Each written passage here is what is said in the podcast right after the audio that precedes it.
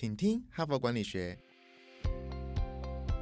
在这里，我们希望用轻松无负担的方式与你分享最新管理新知，打造属于你的哈佛 DNA。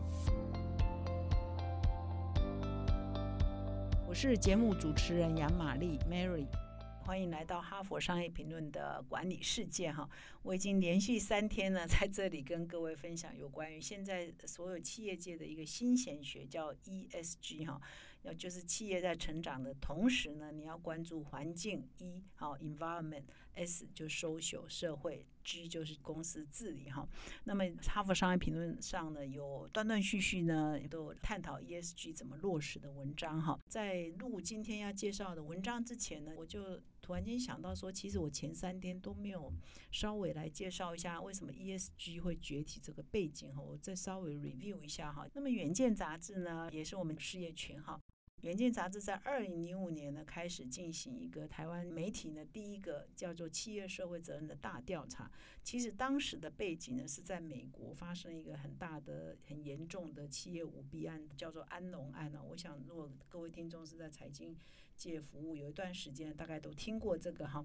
那当时是一个很大的做假账的丑闻哈。那把一个其实没有营业额那么好、业绩那么好的公司啊，做假账吹嘘成为是一个非常漂亮的公司。哈，后来爆发之后也造成华尔街的动荡哈，所以那个事情爆发了之后，那是零三嘛，开始很多的声音说，你企业你有一些责任，不能只是看重这是财报啊，或者看重获利啊，其实诚信是非常重要，一个企业的诚信是非常重要的。我们作为一个国民，是不是有很多国民的道德义务、社会责任要尽？我们要男生要当兵啊，我们要排队买东西啊，坐公车要排队，不能随地吐痰啊，我们有很多。呃，国民的守则嘛，公民与道德嘛，哈，所以企业也是一样啊。你企业就是一个社会公民，它是一个一个组织体，但是你也要善尽你的公民的责任嘛，哈。所以就是企业社会责任，你这样的意思，你要诚实缴税啊，哈，你不能贿赂公务人员啊，哈，你不能污染环境啊，哈，你不能造成社会的不公不义，或者是禁用童工啊，等等，这就是你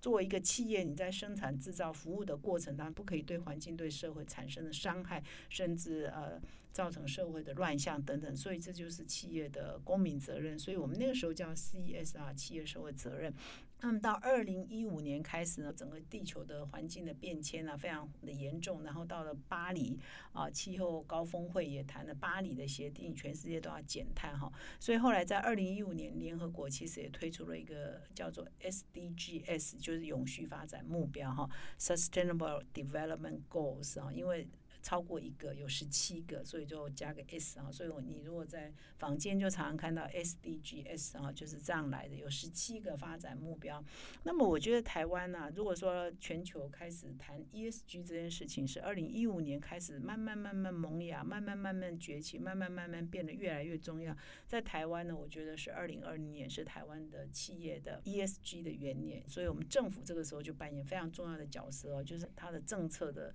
推动，它要往哪方面去引导哈是很关键的，所以我们的经管会的主委黄天木黄主委他在二零二零年的七月八月陆陆续续宣布了一些政策哈，还引起企业界的重视。我觉得大概是从那个时候开始，我觉得台湾的 ESG 企业界就突然间变成。非常重要的议题，大家都在谈，大家都在问啊，大家都在学啊，怎么做 ESG？那是哪两个政策很重要呢？就是主委那时候黄天木黄主委就推出了绿色金融二点零，就是去年年中的时候，后来不到一个月，他又推出了一个公司治理三点零。这两个新的政策呢，其实它都是鼓励金融机构，你要做各种投融资呢，你都要考虑到你的投资的对象是不是绿色环保永续哈，这个要列入你非常重要的。的一个投融资的或者是贷款的一个对象的呃条件，所以呢，大大的引导了台湾资金的走向跟投资的走向。第二是公司治理三点零，也就是说我们公司有很多的规范。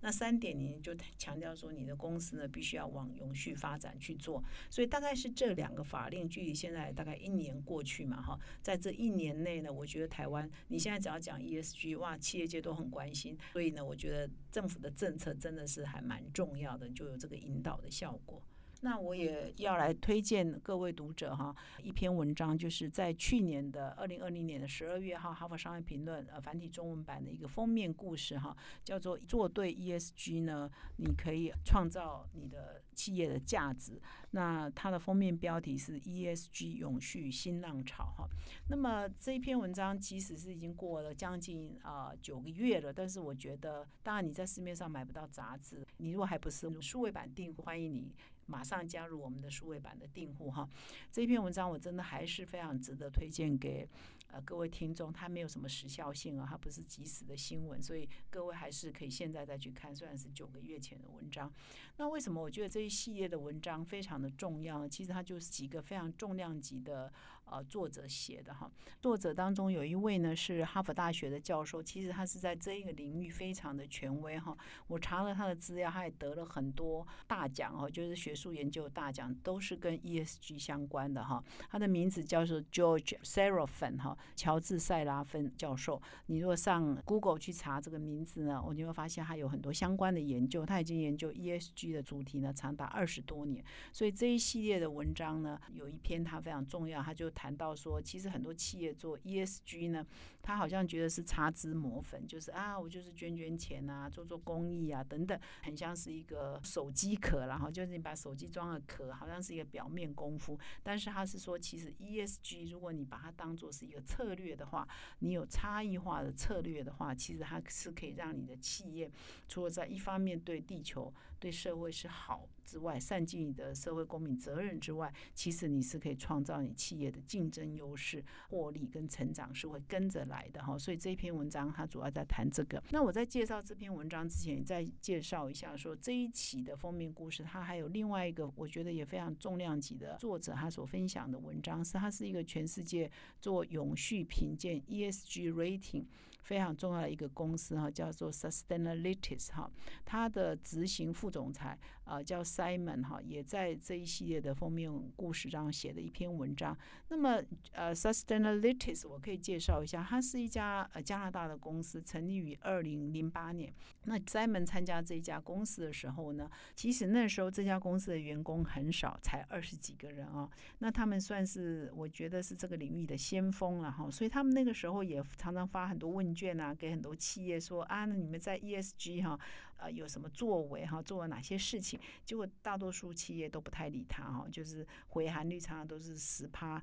或甚至更低哈。那现在已经二零二零年、二零二一年了哈，他写这篇文章的时候是二零二零年，他说十二年后的今天呢，他这家公司呢，在全世界都有据点啊，在全世界呃亚洲、美洲哈的欧洲当然都有公分公司，那么。全部的员工呢，已经超过六百五十个哈，所以他们现在如果发问卷给很多很多的企业呢，大部分的回函率可以达到六成哦，所以你就可以看到说，这个 ESG 不只是台湾瞬间醒过来觉得是显学，在国际上呢，也不过就是过去十年来哈，越来越被重视的一门学问哈，所以呢，从这个 Sustainalytics 这个永续调查指标公司的发展呢，你可以看到这个。大环境的成长，那么最后呢，好像我的这一集的时间用的 蛮多，在介绍一些背景。我现在很重点呢，来谈一下这个。啊，我刚特别提到哈佛大学的教授在 ESG 方面的专家呢，他所分享的这个差异化的呃 ESG 策略是可以创造你的优势哈。那他在这篇文章呢特别提到说，他过去曾经研究超过一万家公司哦，累积起来一万家，这是吓死人！然后是怎么做落实 ESG 的哈？那么他跟他的研究团在二零一二年一直到二零一九年的期间呢，也分析了超过四千家公司是怎么做 ESG 的哈。那么依照他的分析呢，就是说其实很多公司的 ESG 并没有什么特色哈，就是说。别人做什么你就做什么，比如说很多公司做慈善啊，以台湾来讲，我服务偏乡啊，支持偏乡啊，捐赠电脑啊，你也做我也做，所以大家做呢都没有什么差异。所以如果说你的 ESG 做的是没有差异的话，你就会觉得，哎，我到底做这个对我的公司，当然是做慈善啊，晚上觉得会会开心啊，会笑啊，觉得我做了一些公益嘛。但是对你的企业的正常的营运啊，或者对你的附加价值，对你的呃财财务表现呢，其实不会有正相关。所以很多人就把 ESG 仅仅当做好像是一个装饰品，是一个手机壳哈。呃，做一做企业的负责人或企业的高阶主管也会觉得我干嘛做这个哈？只是因为别人都做啊，社呃社会上很热门，政府也有要求，所以他就做，就这样哈。所以他这篇文章就举了一些。啊，个案到底怎么做 ESG 啊，来彰显说它的企业的价值哈？那么什么叫做差异化的 ESG 策略呢？其实这一篇文章举了很多的例子，很多公司的例子，那我就从中选了一个。大家都很熟悉的公司来说，哈，这一家叫做 IKEA，哈，听过吧？很很认识吧？哈，那他就是特别来介绍说，IKEA 呢，在呃最近近年以来呢，开始推动一项他认为是这个作者认为是符合差异性的这个策略性的 ESG 的计划，然后来应验好这个。呃，气候的变迁跟环境的快速恶化，他想要尽一份心力，就 IKEA 想要尽一份心力来改善呃环境的恶化哈，所以他其实想要抛弃他传统的成功模式。他传统的成功模式就是什么呢？就是销售那些消费者快速使用、可以低价使用，但是迅速丢弃的。呃，家具哈，就是它的产品就是组合之后呃买的很便宜，所以很多年轻人喜欢嘛哈。但是呢，好像都不耐用，所以你会用了很短的一段时间，你就要把它丢弃，然后再买新的哈。那事实上，它是在改善这样的一个消费的模式啊。那他最近呢，也投资了这个太阳能跟这个储能的事业哈。那这项业务在二零一九年，他这边只有写到二零一九年成长百分之二十九，所以呢。他指出来说，当其他同业哈，其他家具同业，其实现在可能也都在想怎么样提升它原料的使用效率，这当然也是很好了哈。还有在呃设计的流程或者是产品的使用流程，有没有什么方法可以增加回收？这当然是很好啊。可是你 IKEA 是一个领先的企业，是一个国际级领先的企业，你当然还要比同业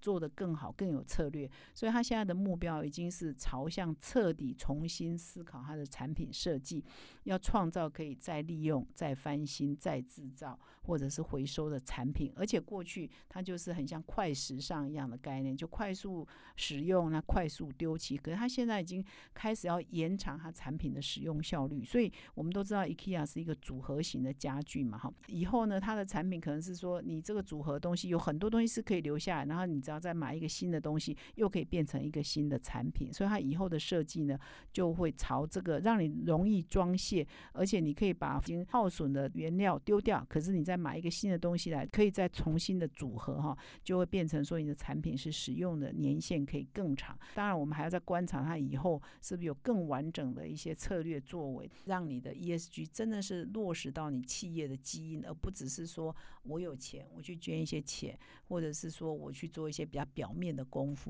所以这个差异化的 ESG 策略的确是啊，很多企业必须去思考，你怎么样。把你的经营的成功关键要素跟你的附加价值跟 ESG 是可以做结合的哈，这个是非常关键，以避免你的 ESG 变成一个擦脂抹粉的这个表面或者是一个行销的工具哈。那其实我讲到这里呢，时间好像已经十来分钟了哈，就感觉到 ESG 这个议题真的很博大精深，因为这篇文章的重点我才讲了一点点哈，但是也必须结束了哈，所以我还是鼓励各位听众一定要上我们 好商业评论的。网站来看这一篇文章，真的会对你非常有收获。如果你现在是要做 ESG 的企业界的朋友，你一定要来看这一系列的文章，真的会对你啊，在拟定策略。呃，跟战略的时候，一定会让你茅塞顿开的哈。那我们还是再一次谢谢各位听众的收听。那明天呢，又到我们哈佛人物面对面的时间。那明天呢，我也是邀请了一个台湾少数获得国际上 B 型企业认证的一家公司哈，一个新创的公司，短短时间就很成功。它从一开始呢，就其实就可以界定为是一个希望符合 ESG 的公司哈。那就是先乳坊这家。公司，我们明天访问鲜乳坊的创办人龚建家，他是一个兽医啊，不小心跑去从事这个乳牛的这个行业，那做的非常的成功，而且他也在方方面面的追求达到这个呃环境永续啊社会公平啊这样的一个目标。那明天我来请这个非常年轻的创业家。呃，阿嘎哈，我们大家都叫阿嘎来现身说法，所以明天你一定要再回来哦。而且我再提醒一次，一定要上我们哈佛的网站去把 ESG 相关的文章再阅读哈，要不然我下个礼拜再开一周好了哈，因为 ESG 的题目真的是太大了哈，我都好像觉得都永远讲不完哈。那还是谢谢你的收听了，我们呃欢迎你来订阅我们这个 Podcast 哈，并且到说明栏看更多的管理观点。我们明天再相会，谢谢。从团队到个人，管理的大小事都是 HBR 的事。现在就上 triple w 打 hbr taiwan com 订阅数位版，首月只要六十元，让你无限畅读所有文章，向国际大师学习。现在就开始。